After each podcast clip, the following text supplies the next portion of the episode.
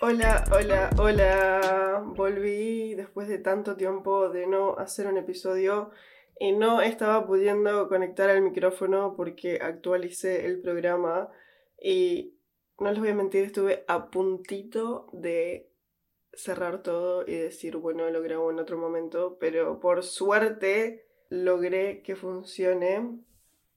Por suerte porque estoy súper emocionada de hacer un episodio después de tanto tiempo. Así que bienvenidos a todos a este Sin Cámaras podcast. Yo soy Romy, su host, y creo que ya sabían que iba a venir este episodio, pero vamos a estar hablando sobre todo mi Fashion Month. Todas las cosas como los highlights, pero no necesariamente tienen que ser todos positivos, o sea, hay de todo. Como les fui contando en historias, fue literalmente una montaña rusa de emociones pero como ya saben, para mí todo, absolutamente todo, hasta lo más feo, malo que me haya pasado, tiene un aprendizaje y vamos a estar hablando justamente de todo esto. Bueno, no les voy a mentir, tampoco es que súper organicé este episodio exactamente, pero siento que mientras más espere para grabarlo, más lo voy a procrastinar y después ya la energía no va a ser la misma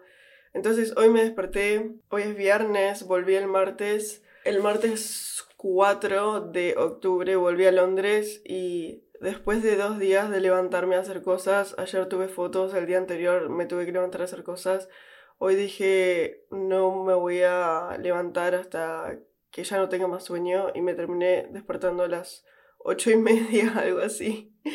Pero dormí un poco más que los otros días.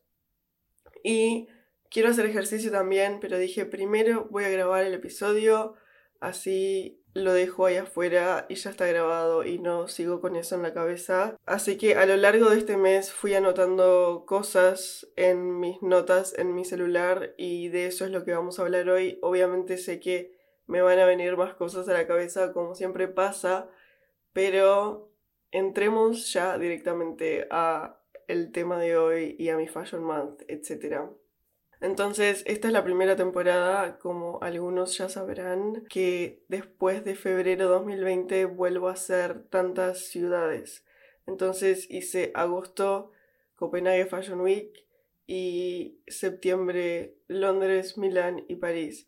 Y wow, díganme decirles que no me acordaba o ya me había desacostumbrado un poco a toda la energía que esto implica, al cansancio, a el hecho de que sí estás en esos lugares, pero no es tu casa, estás durmiendo en camas diferentes todo el tiempo. Y todo esto influye 100% en ti, en tu persona, en cómo vas a enfrentar tu día. Sumándole al hecho de que ves prácticamente a las mismas personas o a un grupo de las mismas personas todos los días y no con todas tenés una buena relación, no con todas te sentís cómodo, no con todas yo me siento cómoda o me siento como personas que puedo confiar, pero creo que de un tiempo a esta parte he logrado ir, ir identificando quiénes son esas personas con las que sí puedo ser yo 100%, con las que me puedo abrir, con las que me siento cómoda y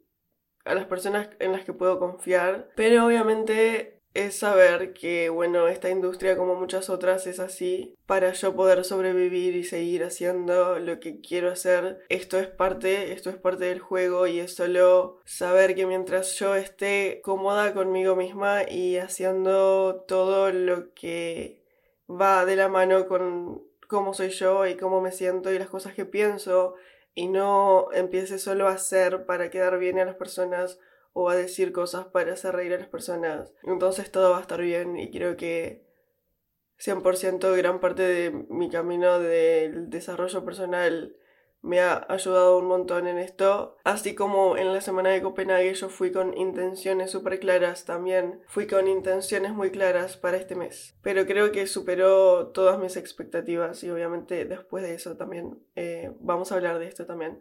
Otra cosa que quiero decir es que en mi cuenta The Real Romilux, que es la cuenta en donde subo más como cosas, cosas de moda, cosas de creación de contenido o simplemente imágenes o videos que documento en mi día a día, decidí hacer historias más largas o contando cuentos en Mejores Amigos y creo que fue la mejor decisión que tomé lo que hice fue solamente decir que si querían ser parte de esto, o sea, si querían ver una versión más extendida de mis cosas, las cosas que pasen. Obviamente ahora estoy atravesando el Fashion Month, pero es esa comunidad va a seguir para siempre y fue como solamente los que quieran escuchar más historias que tenga que decir respóndanme diciendo que quieren ser agregados. Entonces creo que por esa misma razón de gente que de verdad le interesa o capaz que algunos simplemente quieren chusmear un poco más, pero me pasó que en esta comunidad sí empecé a recibir mensajes mucho más como o yo a sentirlos mucho más cercanos que simplemente hablar para todos, etcétera, porque además sé que hay gente que me sigue, por ejemplo, de trabajos que hice en Londres que quizás no tenemos una relación tan cercana y están solo viendo mis historias, pero capaz no les interesa tanto con que cuente todo como estoy haciendo en Mejores Amigos. Entonces, gracias a todos mis mejores amigos porque empezaron con poquitos, o sea, literalmente borré a todos y dije, ok, solo los que me digan los voy a agregar. Y ahora creo que somos como más de 50, lo cual es, me parece un montón. También logré que seamos todos de habla hispana, lo cual me pone muy contenta así. No es que tengo como que traducir en todas las historias, etcétera y mm, la, la, gran mayoría somos de Latinoamérica, así que Latinoamérica Unida, amo. Bueno, empecemos con mi primera semana de este mes, que fue la London Fashion Week. Generalmente en esta semana yo trabajo para una marca que se llama Rixo, que siempre hacen presentaciones en vez de desfiles. Es uno de esos trabajos en los cuales prácticamente hago absolutamente todo y va desde llegar a hacer fotos de backstage mientras las, modelos se aprontan. Siempre tienen como diferentes stands en los cuales llegan las modelos y literalmente pasan por un stand de cada cosa. Entonces les hacen las manos y los pies, les hacen cuidado skincare, después pasan a hairstyle, a los peinados y después al makeup. Yo estoy ahí fotografiando como todas esas instancias Después de esto se visten y entonces paso a First Looks. Entonces First Looks se llama cuando las modelos ya están prontas, pero no, no salieron aún como a la pasarela o a la presentación. Entonces es como medio behind the scenes de las modelos ya prontas. Y mm, después de eso pasa a la presentación, que generalmente dura alrededor de dos horas. Y dicho sea de paso, son siempre como 30 modelos o más, lo cual es un montón. Y mm, Después también tengo que hacer la parte de los guests, o sea, fotografiar a los invitados. Y ahí es cuando me mandan una lista de los VIPs, que se siente muy como el diablo viste la moda en esa escena que Andy tiene que aprenderse dos libros de personas y saber quiénes son. Y entonces en la presentación, más que nada, estoy como cerca de la puerta esperando que lleguen los invitados pero de vez en cuando tengo que ir a hacer un paneo de la situación para hacer fotos de la presentación, de la gente tomando tragos, de la gente divirtiéndose, etcétera, etcétera. ¿Qué pasó en esta London Fashion Week?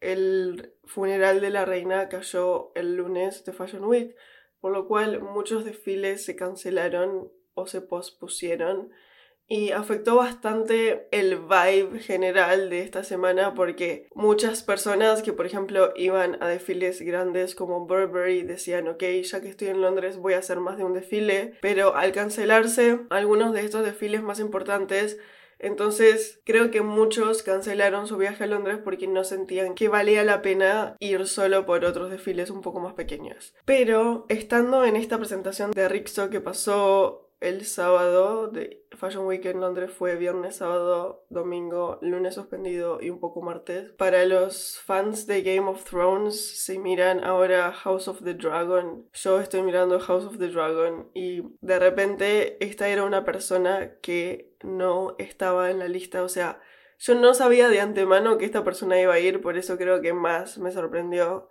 Pero de repente estoy ahí y veo entrar a Millie Alcock, la actriz que hacía Princess Rhaenyra chica en House of the Dragon. La veo entrar y fue como, oh my fucking god, tipo tenía que contenerme para solo solamente pensar que tenía que hacerle una foto, pero fueron directo, ella estaba con otra persona y fueron directo a la barra a buscar un trago y yo ahí como persiguiéndola y literalmente le toqué la espalda y fue como, ay, eh, estoy trabajando para la casa, me gustaría hacerles una foto. Y ella completamente me miró como si estuviese loca de la cabeza y agarró el abrigo de su amiga y la cartera de su amiga y mandó a la amiga a hacerse fotos y ella fue como que ni siquiera me dijo no, solamente miró por otro lado. Entonces yo ahí dije, mierda, perdí la oportunidad, pero me fui con la amiga y le hice fotos a la amiga.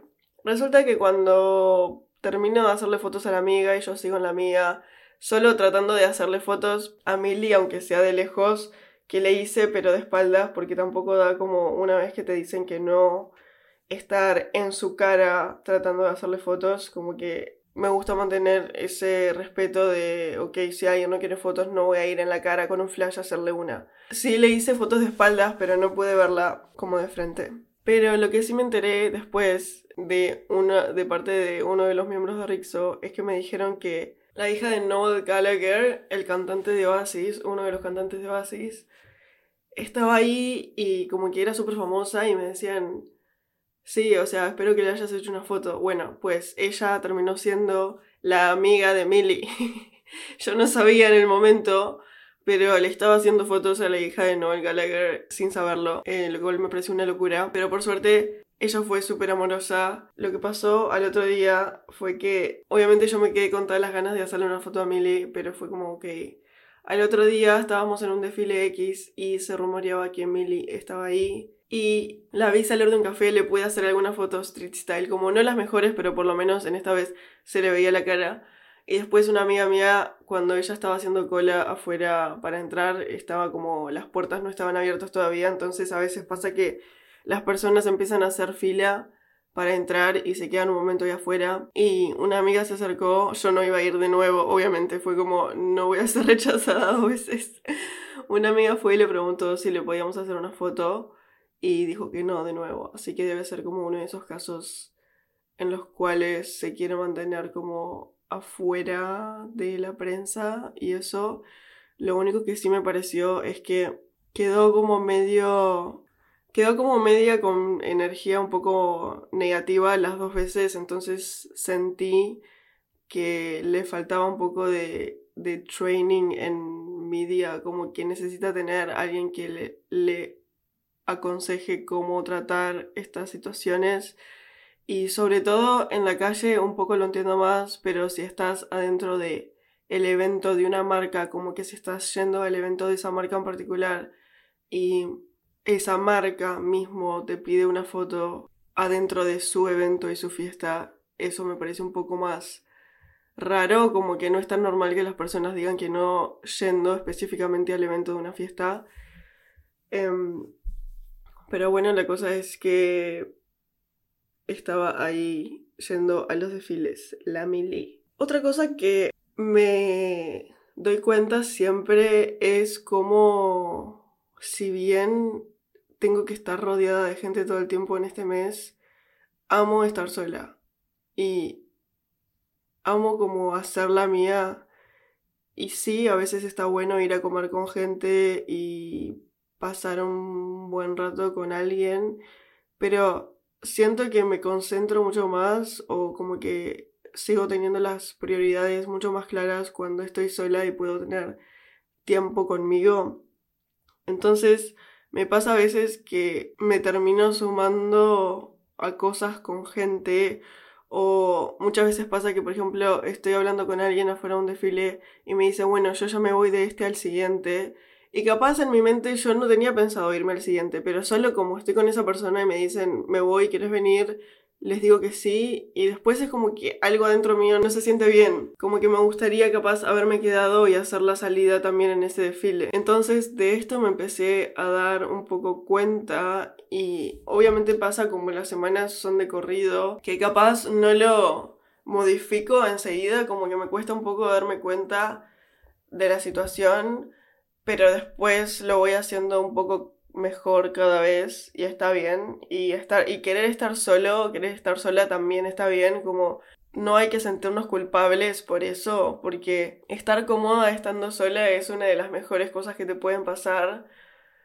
Y si de verdad sentís eso y sabes que cuando tenés que sociabilizar lo haces, o sea, soy una persona que sí me encanta estar con gente, pero obviamente lo digo como depende de la situación y elegir estar sola no está mal, como que siempre para mí lo que hay que hacer es seguir más tu intuición, lo que te hace sentir más cómoda y siento que mucho de esto tenía que ver con seguir las cosas que otras personas estaban haciendo solo porque estaba siendo parte de ese grupo en ese momento en el que se propuso hacer esa cosa. Me pasó después de terminar Londres que y creo que incluso ya unos días adentro de la Milan Fashion Week, que me senté, no sé si estaba como en una espera de algo, me senté a reevaluar como qué, qué estoy sintiendo y qué me está pasando y creo que en este momento me sentía bastante trancada. Y acá es cuando empezó un poco todo esto de sentir que hace tanto que venía haciendo street style, como me di cuenta que era mi décima temporada, una locura que fue, mi primera fue en septiembre de 2017, obviamente algunas pausas entre medio por COVID. Me puse a pensar que estaba haciendo esto hace tanto, me sentí un poco estancada, esa es la verdad, y sentía como que hace tanto estaba haciendo lo mismo y más o menos de la misma manera en cuanto a las fotos que estaba haciendo, a las cosas que estaba subiendo, a cómo estaba subiendo cosas a mi Instagram. Y un poco también últimamente en cuanto a los clientes, me pasaba mucho que quizás trabajaba con personas que obviamente sí me daban trabajo, pero que no eran como mi cliente ideal. Y cuando hablo de mi cliente ideal, cuando yo pienso en un cliente ideal para mí, que esto también me tuve que sentar a hacerlo y describir cómo es este cliente para mí. Y mi cliente ideal es primero una persona que con la que yo quiero trabajar, o sea, una persona que miraría su perfil y diría, me encantaría hacerle fotos porque amo su estilo, amo cómo es, amo como la vibra de su Instagram, etc. O la estética de su Instagram. Dos, que acepte el quote, o sea, el precio que le pongo a la sesión de fotos. Y tres, que me pague en tiempo y forma. Y todas estas cosas no son menores porque muchas veces pasa... Creo que sobre todo tenemos esta idea de que cuando estás empezando, entre comillas, tenés que... O es muy normal hacer trabajos que te saquen mucho tiempo pero no te paguen mucho, o que sean con personas que no te gustan mucho, o que después tengas que, tengas que estar atrás de la persona para que te pague. Y es verdad, pasa mucho al principio, incluso cuando yo empecé a veces hice toda mi primera temporada sin recibir un peso a cambio, pero lo que creo que no se habla mucho es que a veces sigue pasando hasta años después. Y en mi caso no era que hacía cosas gratis, obviamente, hasta ahora, pero sí tenía como clientes que quizás no, no ni ahí eran mis clientes ideales, que no me interesaba, no me llamaba la atención cómo se vestían. Estamos hablando de la fotografía que hago, que es muy relacionado a la moda y el estilo, que mm, siempre me estaban peleando el presupuesto que les pasaba y me, me lo querían bajar siempre, o que después yo andaba atrás de ellos por meses y meses y meses. Y todo esto te genera un estrés y además está muy relacionado a cómo nos relacionamos con el dinero. Puede estar muy relacionado a programas que vienen desde antes de vos, o sea, que estás carga programas que cargas del linaje de tu familia, que por ejemplo, puede ser que para tu abuela ganar dinero siempre implicaba trabajar demasiado duro y pelear, pelear por la plata y como sudar para conseguir ese dinero. Y quizás es algo que se fue pasando de generación en generación hasta ti. Y si nadie sana esa relación con el dinero antes que vos, Entonces vos vas a tener que resolverlo de alguna manera o lo vas a seguir pasando a tus hijos, si es que tenés hijos en algún momento. Yo medio que estoy en un proceso de todo esto con respecto al dinero y, al trabajo y a empezar como a derribar ciertos muros, ciertas barreras que yo tenía en relación al dinero.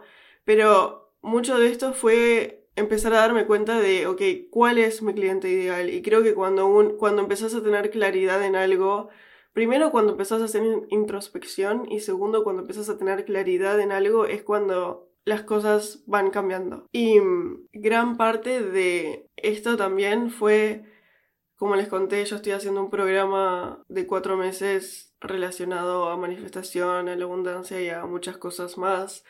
Y le pregunté justamente a mi coach sobre esto. O sea, antes de irme le dije, mira, me está pasando que me siento un poco estancada o que a veces veo que a colegas que hacen exactamente lo mismo que yo les va mejor en el sentido de que consiguen trabajos mejores pagos o no, no veo que tengan los mismos problemas que tengo yo.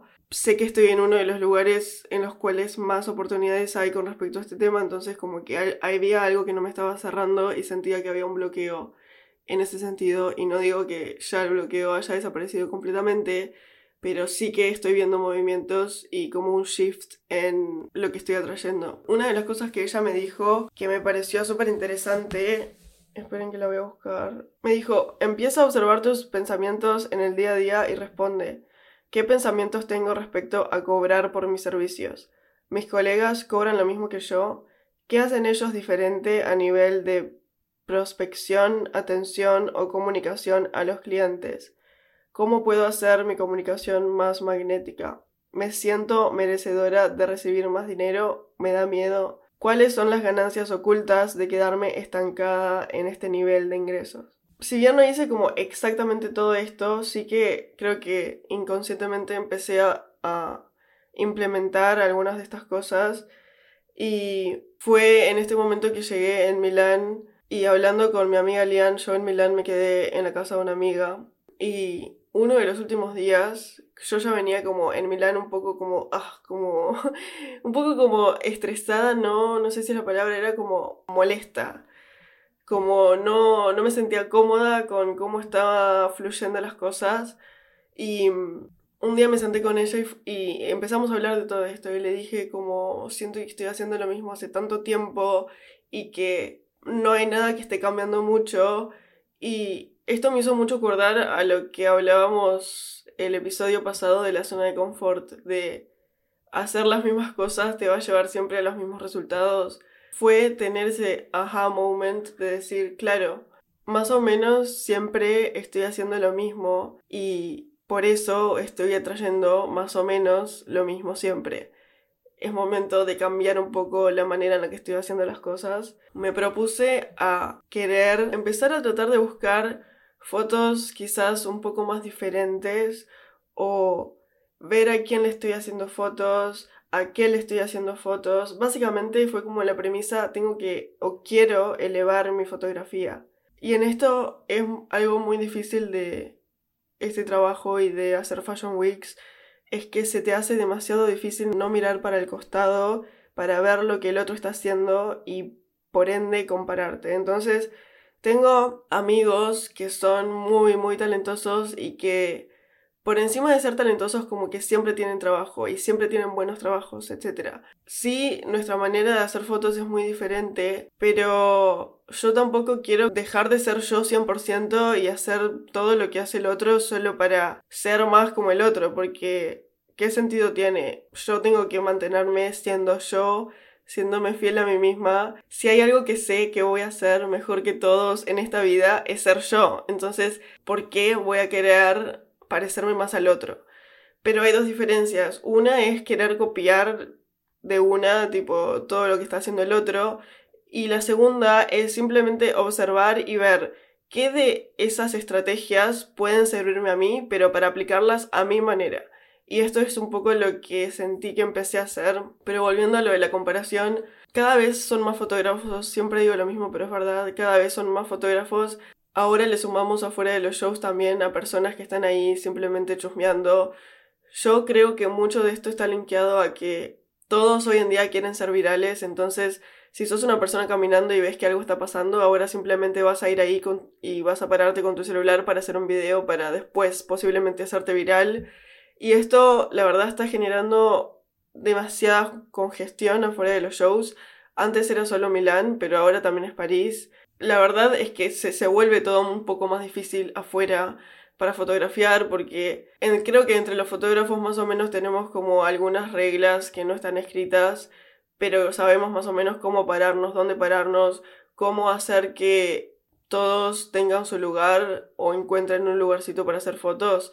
Sabemos cómo no pararnos enfrente al otro, sabemos cómo hacer fotos con el codo abajo y no el codo arriba, etcétera, etcétera. Pero si ponemos gente X afuera del show, claramente la gente no tiene todos estos códigos que se fueron creando con años de trabajar en Fashion Weeks. Entonces sí está cambiando mucho cómo se sienten los shows afuera, pero a la misma vez es como, ok, como esta es la situación, no la verdad es que no se puede hacer mucho para cambiarlo.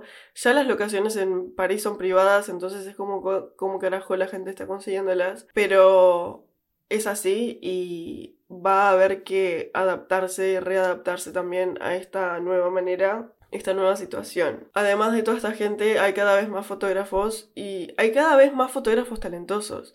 Y eso puede ser muy intimidante porque yo muchas veces cuando empiezo a hacer un research para ver, por ejemplo, si hay una persona que tengo fotos que no tengo el nombre, me perturba demasiado, como que me molesta y quiero saber quién es para mencionarla, etc. Entonces muchas veces lo que hago es, por ejemplo, si le hice fotos a una persona fuera del desfile de Miu Miu, entro al Instagram de Miu Miu y veo a las, fotos etiquetadas y ahí empiezo a buscar, a buscar, a buscar, a ver si encuentro esta persona que me falta el nombre.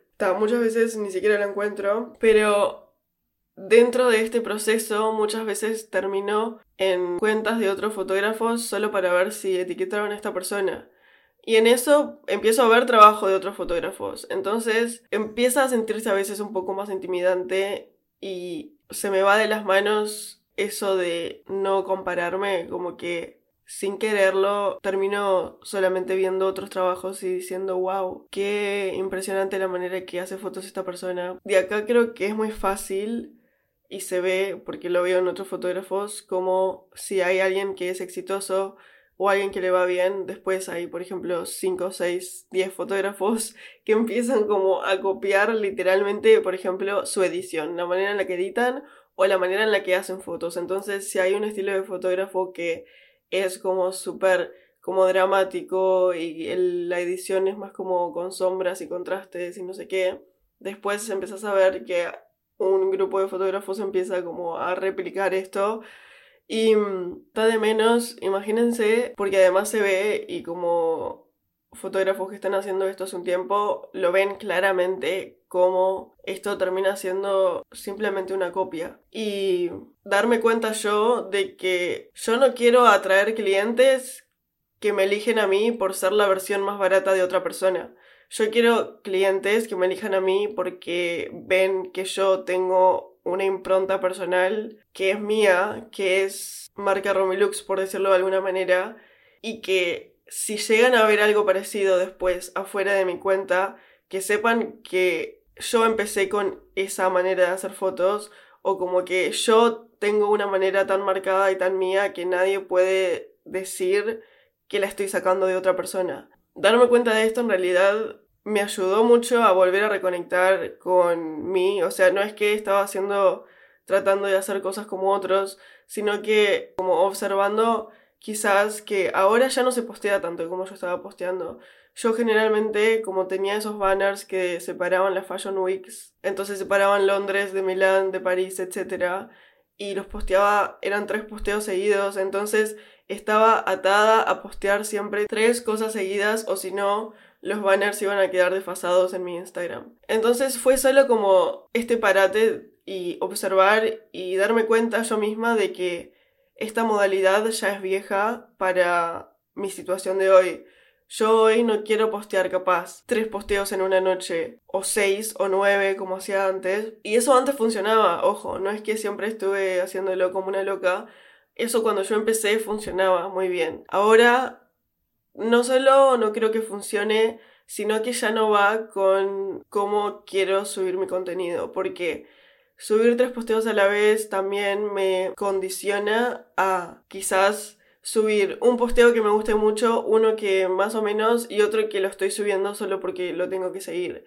Y ser más, mucho más picky con lo que quiero subir, con las imágenes que quiero mostrar, con tratar de mostrar un poco más de variedad, porque a veces me daba cuenta que, por ejemplo, se subía tres posteos seguidos que eran de más o menos lo mismo, por ejemplo, tres personas cuerpo entero caminando. Entonces ahora estoy tratando de mostrar un poco más de cosas diferentes, que cuando entres a mi perfil sepas el estilo de fotografía que hago, pero también veas un poco de diferencia within, o sea, dentro de ese estilo. Acá llegamos a París ya con un poco de aires diferentes, con todo esto que les vengo contando un poco más claro. La primera vez que ya decido que no voy a hacer más el banner, o sea, fue un gran momento ese para mí, y subí solo como la portada de un carrusel diciendo Paris Fashion Week, que creo que esa es la manera en la que la voy a seguir haciendo de ahora en más. Y también como que me sentí súper bien de haber tomado la decisión durante y de haberlo hecho ahora, porque creo que es muy fácil, eh, volviendo a esto de la zona de confort que hablamos el episodio pasado, hubiera sido muy fácil para mí decir, ok, termino esta temporada de esta manera y a la que viene ya me organizo mejor y empiezo a hacer las cosas de otra manera. Pero dije, no, como que tengo que accionar ahora porque no quiero seguir haciendo esto de esta manera si no es lo que me está haciendo sentir bien y cómoda ahora. Prefiero como ya cambiar y ya empezar a hacer esta semana a entrar a Paris Fashion Week con una nueva mentalidad. Porque además la semana de París es la más larga, dura 8 días. En París llegué y me sponsorió de nuevo Citizen M, que amamos, o sea, me siento demasiado cómoda de verdad estando ahí. Algo muy loco de su habitación es que todo se maneja vía un iPad, tipo todas las luces y eso, y las persianas y todo eso. Esto, esta, esta parte no es sponsoreada, by the way, solo les, les estoy como recomendando. Si bien creo que no es un hotel de los más, como más baratos, si estás dispuesto a pagar un poco más, vale mucho la pena porque además el desayuno está muy tremendo. Bueno, tuve la comodidad de quedarme ahí por tres noches y después yo iba a ir tres noches ahí y cinco noches ya había pagado la habitación de un Airbnb que no estaba tan cerca del centro de París, que era lo que había podido pagar yo cuando hice la reserva. París es una de las ciudades más caras de Fashion Week para quedarse, o sea, tengo suerte de que vivo en Londres, porque si no Londres también sería otra, pero París sin dudas es una de las más caras, Nueva York también en realidad. Pero la cosa es que por eso mi Airbnb no estaba como en el centro-centro, a diferencia de Citizen M, que estaba en Champs-Élysées, no lo podía creer. Tipo, literal salía y estaba alrededor de todas las tiendas más pro de París. Después me fui al Airbnb y enseguida fue cuando pasó todo el drama de... O sea, drama lo llamo así ahora para hacerlo un poco más gracioso, pero la verdad es que el momento no estuvo tan bueno. Simplemente llegué y me di cuenta enseguida que el listing, o sea, la publicidad de las fotos que yo había visto en Airbnb no eran lo que yo estaba viendo en persona, porque primero como que mostraban que el living iba a ser súper accesible para yo usar, incluso lo mostraban con una pantalla de Netflix, súper limpio, súper ordenado. Cuando llegué estaba el dueño con una, una mujer comiendo y me dice, hola, ella es una amiga mía que se está quedando acá en el living y yo vivo con mi mujer. A mí esa situación ya un poco me sentí algo raro ahí entre ellos dos, pero tan no importa. Y cuando entro a mi habitación me doy cuenta que no era la habitación que yo había visto en las fotos. Después me di cuenta que la habitación en las fotos era su habitación y ellos estaban alquilando otra segunda que no era la que estaba ahí. La habitación, o sea, la puerta de mi cuarto no, no trancaba y no solo no trancaba, sino que a veces, por ejemplo, abrían la puerta principal. Cuando ellos abrían esa puerta, se abría la puerta de mi cuarto, no sé si por el viento o qué. Y como no trancaba, entonces tenía que estar ir cerrando la puerta cada vez. Y después fui al baño y me di cuenta que la tranca del baño estaba rota, entonces el baño tampoco trancaba. Y incluso cuando yo llegué, el primer día yo me baño generalmente todas las mañanas y la primera mañana no me bañé porque, número uno, la primera noche se quedaron hasta como las 2 de la mañana mirando tele en el living y riéndose, bla, bla, bla, bla. Eh, a las 6 de la mañana empezó a sonar un despertador que nadie paraba. Cuando yo me desperté como a las 7, 8, esa casa era una muerte, o sea, no nadie vivía en la mañana, era como que todos vivían en la noche y bañarme a esa hora sentía que iba a ser una molestia. Entonces no me bañé y dije, ok, me baño hoy cuando vuelva. Yo ahí ya me estaba sintiendo súper incómoda porque había dormido mal por, por la tele que estaba prendida en el living porque el cuarto no era el mismo, porque mi cuarto no cerraba, porque además me estaba cagando de frío. Al otro día fue como, ok, salí de esa casa y fue, empecé a pensar y dije, ta, capaz que solo tengo que aguantarme hasta el final y listo. Como que ya está, sí, es una mierda, pero me aguanto y listo. Y volví a la casa. Y ahí fue cuando yo nunca vi a su esposa, pero la chica que se estaba quedando en el living estaba claramente enferma, no paraba de toser. Pero toser a ese nivel de que sentís que se te va a salir un pulmón, onda, tosiendo heavy. Y en una de esas empieza a toser y de repente, todo esto en francés además, o sea, no entendía un solete, eh, de repente otra, la otra mujer que yo no había conocido aún, que era la esposa, empieza a gritar en francés. Y si bien yo no entiendo, entendí por contexto que estaba gritándole a la mujer que estaba tosiendo. Dentro de todo esto, yo quería ir al baño y me daba miedo salir de la habitación porque no sabía qué carajo estaba pasando. Entonces fue como, ok, en ese momento confirmé que me quería ir y de hecho en un momento dije, me quiero ir de París porque el único trabajo que yo iba a tener en París ya lo había tenido. Cuando se tranquilizó la cosa, me fui a bañar por primera vez y esta es la, la vez que les digo que me sentí súper insegura porque además el pibe estaba como moviéndose mucho afuera, como que yendo de un lado para otro, pasando por la puerta del baño todo el tiempo. De verdad que tenía miedo de que se abra la puerta. Y en ese momento dije, no, pero no puedo, yo no puedo estar quedándome en un lugar que me sienta así. Un lugar que primero no me puedo bañar a la hora que quiero, que segundo duermo mal por la tele prendida, que después tengo miedo de que este tipo abra la puerta. Volví al cuarto y otra vez me, me puse a pensar como no estaré exagerando. ¿No será que, que, estoy exagerando solamente? Me hizo pensar en, en cómo funciona la mente y como lo viaje que es cuando por alguna razón, creo que en mi caso particular es como eso de no querer hacer pasar al otro por un momento incómodo de irme antes, como no querer hacer al de Airbnb sentir incómodo porque me quiero ir antes, pero dentro de eso me estaba dejando yo ser incómoda para que para que el otro no se sienta incómodo en vez. Empecé a pensar en todas estas cosas y ahí fue cuando decidí sí o sí o que me iba a un hotel o que me iba de París. Y hablando con mi madre me dijo, "No, no, o sea, no te vas a ir de París ahora." Como que me quedaban creo que tres noches y yo como que seguía un poco con esto de no sé si me quiero quedar. Entonces confirmé con una chica que venía a París que iba a tener otro trabajo, que era lunes, entonces fue como lo que precisé para decir, ok, me quedo, ya que me quedo hasta el lunes, me quedo hasta el martes, que es el último día, y que están los algunos de los desfiles más importantes como Chanel y Miu Miu. Y al otro día de mañana me fui al hotel, a otro hotel, que tampoco estaba en el centro centro como Citizen M, pero que era un hotel súper lindo dentro, que tampoco costaba tan caro para reservarlo a último momento en París. Algo que sí me di cuenta como conclusión de toda esta situación de mierda fue primero como que siempre, siempre escuchar a tu intuición. Si hay algo que no te cierra, que no te hace sentir bien, que te hace sentir un poco dudosa de la situación, no te quedes en esa situación. o sea, andate que no importe, o sea, no te, que no te importe lo que, cómo el otro se va a sentir si esa persona misma no es la que te está haciendo sentir cómoda. Como escucharte siempre primero.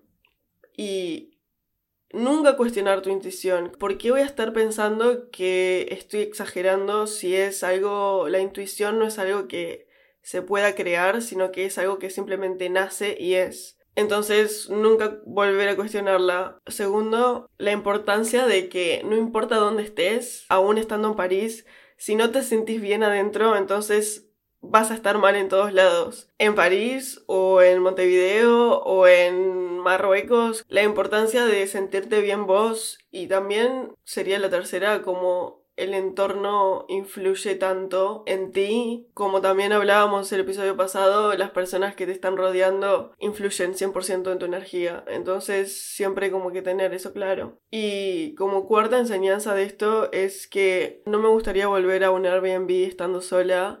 Creo que ni, siquiera a un Airbnb que sea todo para mí, como que después de esta experiencia me hace sentir un poco dudosa en eso de quedarme sola en un lugar, porque algo que me pasó muy raro fue que yo siempre leo mucho las reviews y obviamente leí las reviews antes de ir a este lugar, las... ¿Cómo se dice? Googleando review en español. Revisión.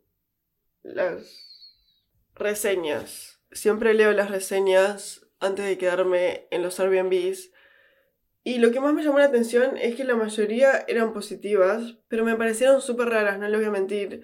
Porque incluso hoy volví a leer algunas porque estoy ahí en un quilombo de que me devuelvan el dinero de las noches que no estuve, etc. Obviamente porque no era el mismo cuarto y todo lo demás. Y algunas decían como que estaba en el centro centro de París, que claramente no es la situación, quedaba como 40 minutos y me empezó a parecer todo un poco extraño, pero no entiendo cómo llegaron a esas reviews. No sé. Muy raro todo. Acá es cuando la cosa se pone interesante porque a partir de que yo me mudo de, esa habitación, lo más mágico que sucedió en todo el mes empieza a suceder. Creo que mirando ahora para atrás vieron que todo tiene sentido una vez que ya pasa, como que a veces en el momento no lo entendemos mucho y después decimos, claro, todo eso pasó para que esto pase. Entonces para mí mudarme de nuevo, ya faltando esos últimos días, o sea, tres noches, cuatro días, fue como un borrón y cuenta nueva, como por cuarta vez para mí en todo, en todo ese mes. Como también este día, este sábado, que esto lo conté por mejores amigos, pero cuando yo estaba en Milán, como el desfile de Burberry se había pasado a otra fecha, iba a suceder mientras yo estaba yendo de Milán a París. Y me habían mandado un mail del equipo de Burberry preguntándome que si estaba en Londres y si quería tener acceso de fotografía para fotografiar a los invitados. Y yo me quedé súper triste porque no estaba en Londres y porque sabía que siempre ese desfile últimamente está llevando como gente súper pro y como que iba a ser una buena oportunidad y además estaba de más que la misma marca se esté contactando conmigo. Pero no pude ir y de hecho también como amigos míos sí terminaron yendo y terminaron entrando, etcétera, etcétera. Fue como, ah, me hubiera encantado estar ahí. ¿Qué pasó el sábado?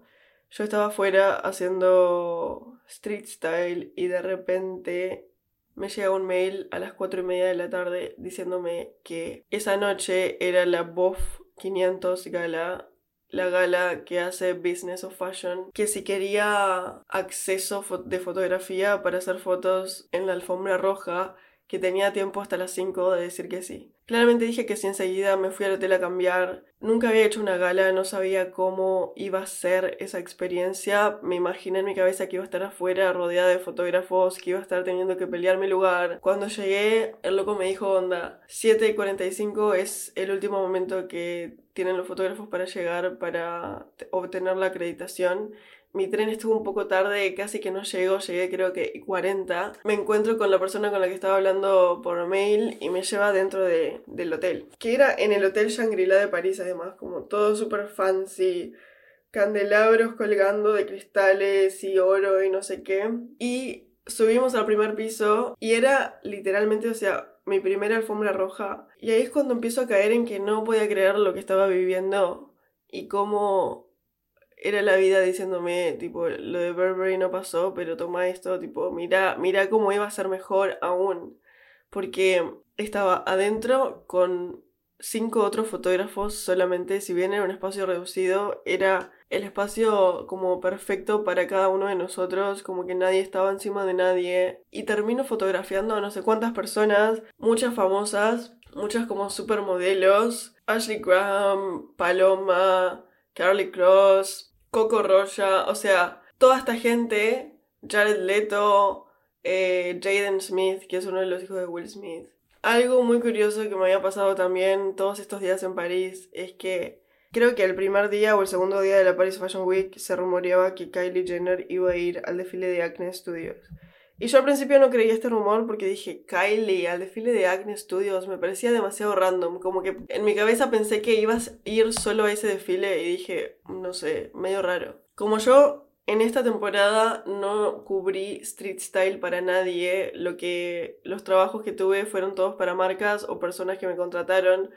Tuve cierta libertad en los desfiles que quería hacer y empecé a darme cuenta como en la mitad de Milán que no tenía que matarme y hacer todos los desfiles todos los días, solo tenía que hacer los desfiles que me interesaban hacer o si tenía que hacerle fotos a alguien, ir a ese desfile.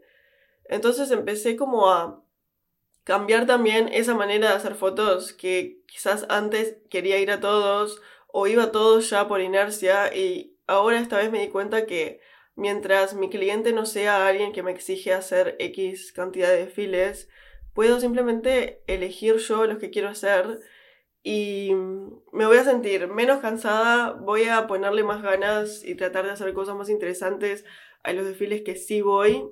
Y si siento que no me está sumando, me puedo ir. Y eso fue algo increíble de darme cuenta y espectacular de darme cuenta de que gracias a que mi cliente no es alguien que me exige hacer todos esos desfiles, entonces yo puedo elegir yo misma lo que quiero hacer. Y esto fue algo muy lindo en realidad, porque yo por mucho tiempo me frustré por esta idea de no tener un cliente fijo como una revista que me contrate para hacer street style y ahora en realidad me doy cuenta que por lo menos en esta temporada me sirvió mucho más de esta manera porque tenía mucha más libertad. Entonces yo estaba en el desfile de Acne Studios que era una demencia afuera y ya como que me estaba empezando a aburrir, como molestar la situación, entonces dije me voy a la mierda, chao.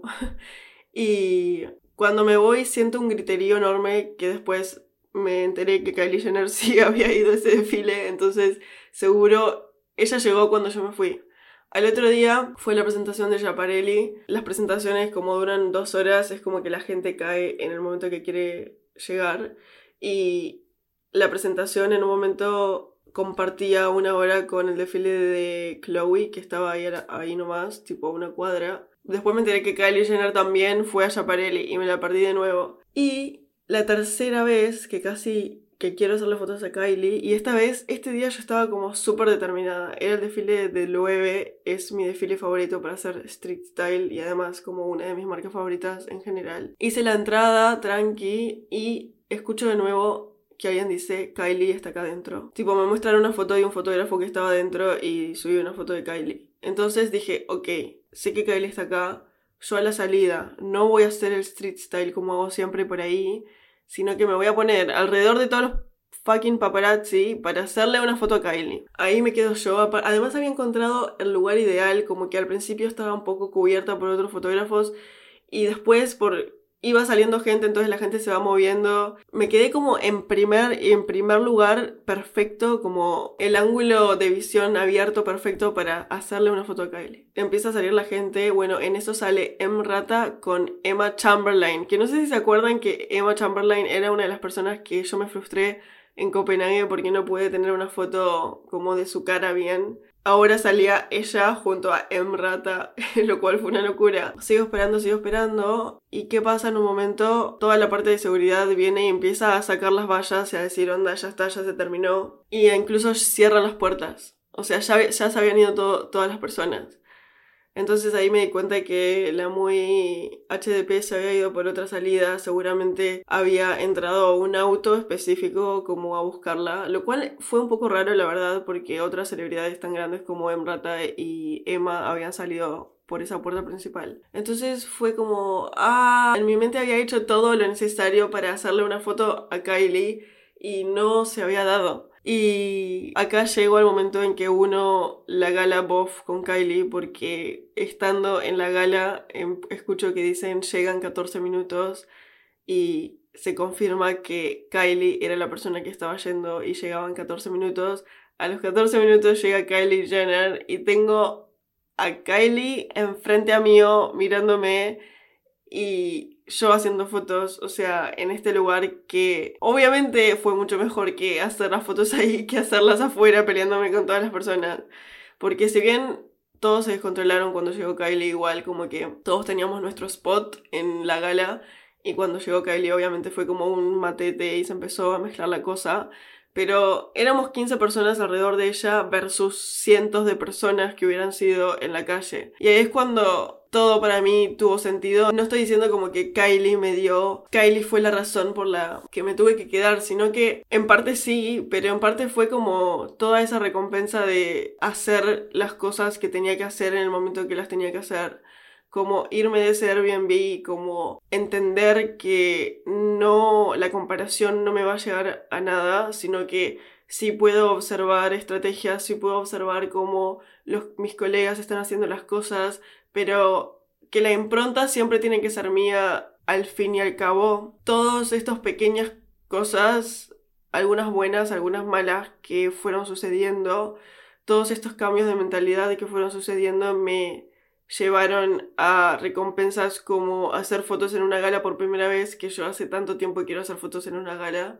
Obviamente siempre digo que el goal es, mi objetivo es la Met Gala, que es como la la gala que más me encantaría hacer, pero que esto fue tremendo regalo. Esto sin duda fue la confirmación de que estoy haciendo las cosas que tengo que hacer y también el hecho de que cuando llegué a hacer fotos a la gala vi que habían dos fotógrafas que yo conocía y mi primera reacción fue pensar, puta madre, me hubiera gustado como solo yo tener este material exclusivo de las personas que conozco porque la mayoría de los fotógrafos que hacen galas son como otro tipo de fotógrafos y no son personas que hacen generalmente street style pero ahora que habían otras personas que yo sí conocía haciendo lo mismo, fue como mierda, todos vamos a tener el mismo contenido. Y después fue como, no, que creo que esto me va a enseñar a que no importa con quién esté, o sea, no importa con quién esté a mi lado, lo único que tengo que, lo único que me tiene que importar es cómo yo estoy haciendo las cosas. También como que compartir ese momento con otras personas. Si bien Creo que las dos, cuando nos miramos, sentimos un poco lo mismo. Creo que también esto me ayudó a que en ese momento yo supe que si bien estaba haciendo fotos en la gala, yo siempre quiero ser fiel a mi estilo de hacer fotos. Y si bien voy a hacer las fotos típicas de la persona mirando a la cámara, que eso igual estaba genial porque nunca lo había hecho, también quería que mi esencia siempre esté presente. Y lo hice. Hice fotos también como más espontáneas cuando las personas están yendo de la alfombra roja o cuando están hablando con alguien o cuando están saludando a alguien. Gracias a que hice esto, después se me ocurrió como pasarlas todas a blanco y negro porque sentía que le daban una sensación más como de esta gala pudo ser en cualquier momento de la historia esa sensación más vintage al asunto y que también son fotos con flash y como fotos con flash en blanco y negro siento que le dan un toque súper especial. Y cuando tuve que elegir qué fotos subo primero, las fotos que las personas, obviamente subí las de Kylie primero, pero las fotos que los invitados me están mirando como posando en la alfombra roja o subo las otras que son mucho más capaz no tan comunes para una gala así y, yo pensé como capaz que no tienen tanta repercusión o tanto alcance, pero que son mucho más yo que las otras. Y cuando decidí ir por eso, porque también fue algo intuitivo ir por esas, en realidad creo que el alcance fue mucho mayor que las otras. Y también me enseñó que la razón por la que hago las cosas tiene que ser primero algo mucho más alineado a tu persona que a los resultados entonces cuando yo me deshice de los resultados, como no sé a cuántas personas voy a llegar con esta publicación, no sé a cuántas personas le van a gustar o van a comentar, solo sé que esto es lo que se alinea más con mi persona y mi manera de hacer fotos. El resto llega solo porque incluso me pasó que gracias a subir esas fotos primero, el director de BOF, que estaba en muchas de, de las fotos que había subido yo, me contactó y me dijo, me encanta ver algo diferente en alfombra roja. Eso era exactamente lo que yo quería hacer. Yo quería hacer algo diferente. Yo quería saber que no importa las personas y los fotógrafos que están al lado mío haciendo una foto a, entre comillas, lo mismo yo sé que dentro de lo mismo voy a encontrar siempre una manera diferente y única de hacer las cosas. Me emocioné. También a los que me siguen mejores amigos ya vieron, ya me vieron llorando. lo que me queda por decir es que siento como que desbloqueé, desbloqueé una parte de mí en este mes porque pasé por tanto y porque todo me dejó como un aprendizaje diferente y terminé trabajando con tres personas más, o sea, yo fui, yo fui solo con un trabajo a París y terminé teniendo cinco. Todos los nuevos trabajos que conseguí en París fueron con personas que yo, uno, ya seguía, de hecho, una es una chica que seguía por TikTok, que siempre veía su contenido, otra es otra chica que la conocía de Londres y la conocía de eventos también y que me encanta mucho la estética de su Instagram. Y otra, esto es muy viaje, pero era otra chica que durante pandemia yo veía videos de ella en YouTube de gimnasia como entrenamientos que hacía que vive en Copenhague y fue como un amor de persona cuando la conocí. De hecho, me quería convencer de que me mudé a Copenhague y yo como, no te preocupes, que ya está en mi cabeza. Y la otra también era una influencer que yo ya seguía por Instagram, que lo más loco de todo fue que además de, de influencer como en Instagram, tiene un canal de YouTube. Y yo a veces veía su canal en, mi, en la tele de nuestra casa, entonces Grant a veces llegaba del trabajo y yo estaba mirando eso, entonces él también la conocía porque además ella es escocesa. Y muchas veces también se sumaba el novio en, algunos videos, que es divertido.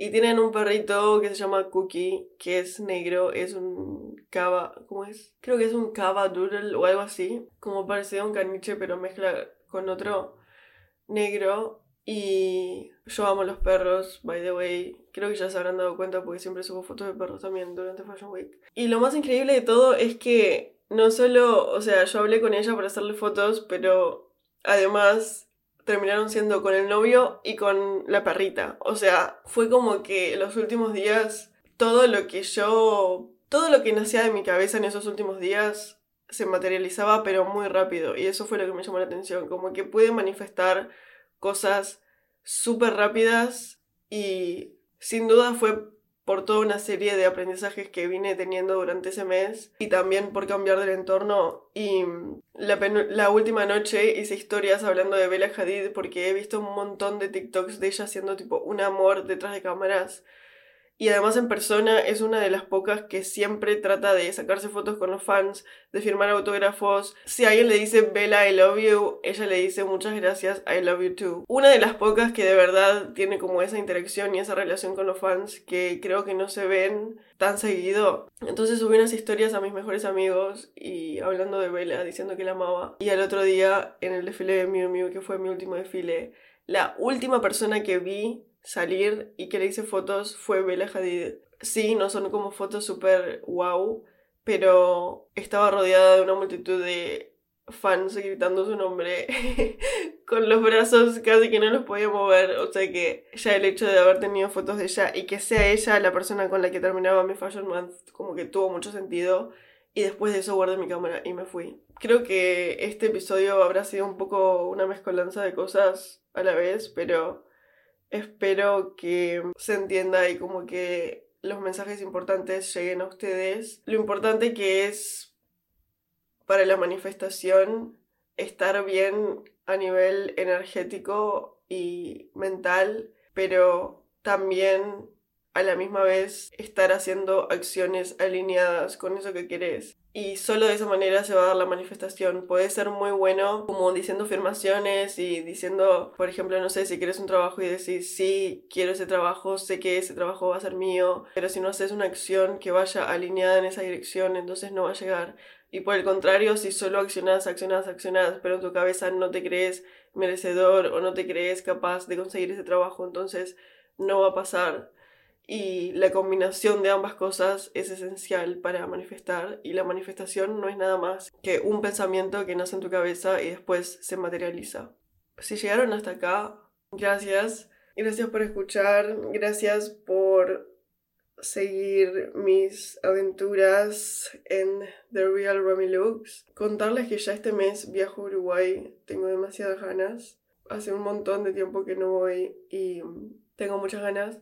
También en Uruguay va, o sea, va a pasar algo que supongo que en breve ya les voy a contar. No relacionado a trabajo, sino más bien algo personal, algo que quiero hacer hace tiempo. Finalmente decidí enfrentar a ese miedo y hacerlo. Bueno, gracias por llegar acá de nuevo. Si escucharon este episodio, me gustaría que me lo digan, me lo hagan saber de alguna manera. Quiero saber como si los que escuchan esto son los mismos que los mejores amigos de mi Instagram. Pero bueno, gracias a todos y nos encontramos la próxima. Que tengan un muy buen día. Chao, chao.